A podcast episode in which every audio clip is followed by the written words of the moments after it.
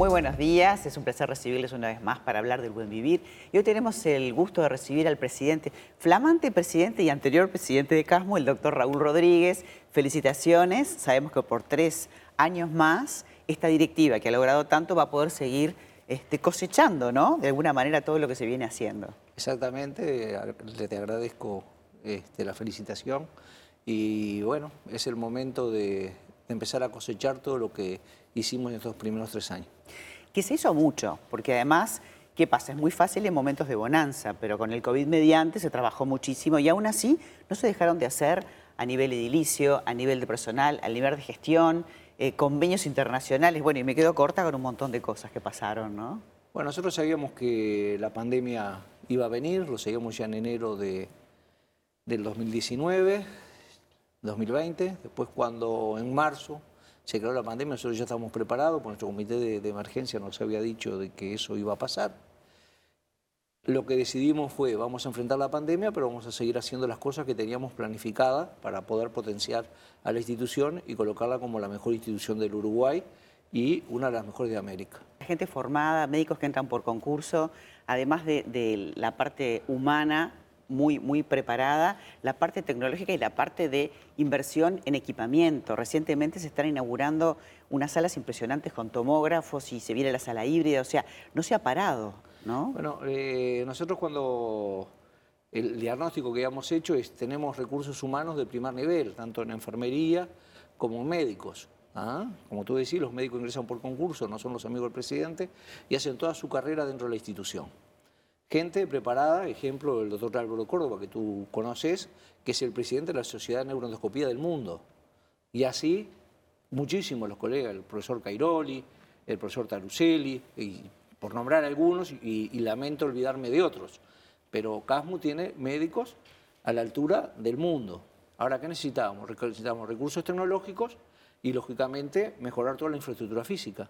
Entonces hicimos un esfuerzo, Hicimos el piso 4 y 5, lo hicimos a nivel americano, con cama Hill Room, con un nivel espectacular, con muebles también traídos de Estados Unidos, y dijimos, bueno, también lo tecnológico. Claro. hicimos toda la inversión y el trabajo que ahora se está viendo, el centro de mama, ¿ah? con lo mejor y con equipos de trabajo para atender a las señoras, ya sea que tenga algo malo, ya sea que sea algo benigno, ahí hay psicólogo, Ahí hay cirujano plástico. El equipo multidisciplinario necesario. Multidisciplinario, pero trabajando en conjunto. Claro, estábamos viendo imágenes también, doctor, del, nuevo call center, que siempre es un lugar importante porque es donde uno recibe el contacto con el usuario, que también se modificó y se tecnificó muchísimo, ¿no? Eh, la comunicación con los usuarios es fundamental. nosotros teníamos una comunicación que realmente era sumamente deficitaria. Bueno, todo eso lo transformamos, hicimos un nuevo espacio físico muy importante para que nuestros eh, funcionarios estuvieran cómodos para trabajar. Colocamos lo que es infraestructura eh, tecnológica y a su vez robotizamos. Es decir, que hoy el call center nuestro está a la altura de un call center del mundo, que es a lo que aspiramos. Cada área que hacemos lo decimos, tenemos que estar allá y hacia allá trabajamos. Y otra cosa que no teníamos era resonador, como tú dijiste, y hoy ya tenemos uno funcionando, un tomógrafo 128 corte que no teníamos, y en diciembre vamos a tener la sala híbrida, que es una sala de diagnóstico y terapéutica, que significa que cuando le uno le hace un diagnóstico a un paciente, ahí mismo eso puede transformarse en una sala quirúrgica y ahí ya hacerse la, la Es una maravilla, eso es bien primer mundo, porque antes, hoy, la realidad es que hay que trasladarse, ¿no? Uno se hace el estudio, después, bueno, va al blog o tiene que ir a un sanatorio especializado y, estar trasladando el paciente. Eso no ocurre más. En el mismo lugar la persona se puede asistir. Exactamente. Tanto se puede asistir, además, que si, lo están este, interviniendo, no hay que sacarlo y llevarlo.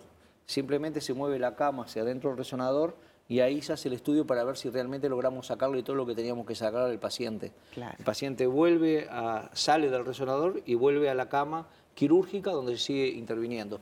Eso es el mejor centro de América Latina que tiene Casmo. Y el angiógrafo que viene, hay tres en el mundo, uno en la clínica Mayo, uno en Casmo y uno en China. Es todo lo que ya consumaron ustedes. ¿Y qué es lo que se viene? ¿Una medicina más humana? Bueno, ese es este, el camino hoy, es eh, centralizar todo en el paciente, que el paciente sea el centro de nuestra, de nuestra atención. ¿ah? Este, normalmente eh, y lamentablemente las instituciones, y hago la autocrítica, en general se centra en qué es lo que el CASMU puede dar, no, qué es lo que la gente necesita. Y eso es lo que vamos a empezar ahora a trabajar. ¿Qué es lo que la gente siente que necesita? ¿Cómo lo tenemos que recibir? ¿Cómo lo tenemos que atender? ¿Cuáles son los mismos que les tenemos que dar? No es fácil. Hay que cambiar la cabeza de los funcionarios, de los médicos, etcétera. Porque ¿qué pasa? La medicina es ciencia, arte y oficio. En los últimos años nos hemos centrado fundamentalmente en la ciencia. Entonces decimos, bueno, vamos a recetar esto, mandamos esto. No, no. La ciencia también es arte.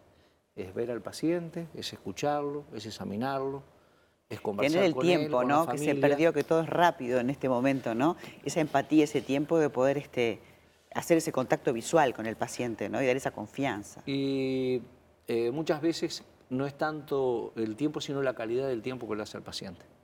Es decir, ese, eso que uno lo recibe, lo mira a los ojos, le toca la mano y ya ahí estás haciendo un diagnóstico Claro, mirándolo al paciente. Claro, claro. Eso ya es un paso fundamental. Todo eso hay que empezar a trabajarlo fuertemente, pero la atención ya empieza cuando el paciente llega a la institución, cuando llama por teléfono al center, Claro. cuando llega a la institución, cuando lo reciben, cuando lo tratan para darle el número, para atenderse. Cuando el te hacen sentir hora. persona, que eso es lo que está bueno. Todo eso es lo que tenemos que ir Felicitaciones por, por todo este trayecto de estos tres años y bueno, éxitos en los tres que se vienen por delante, con, con muchas ya cosas realizadas que ahora hay que cosecharlas, porque todo esto que se ha logrado es para seguir trabajando, ¿no? Exactamente. Muchísimas gracias. Bueno, y también para todo el equipo, el doctor Ariosa, la doctora Sumar y la gente que se sumó ahora dentro de la directiva. Exacto. Un placer, doctor. Muchas gracias. Para mí un placer también.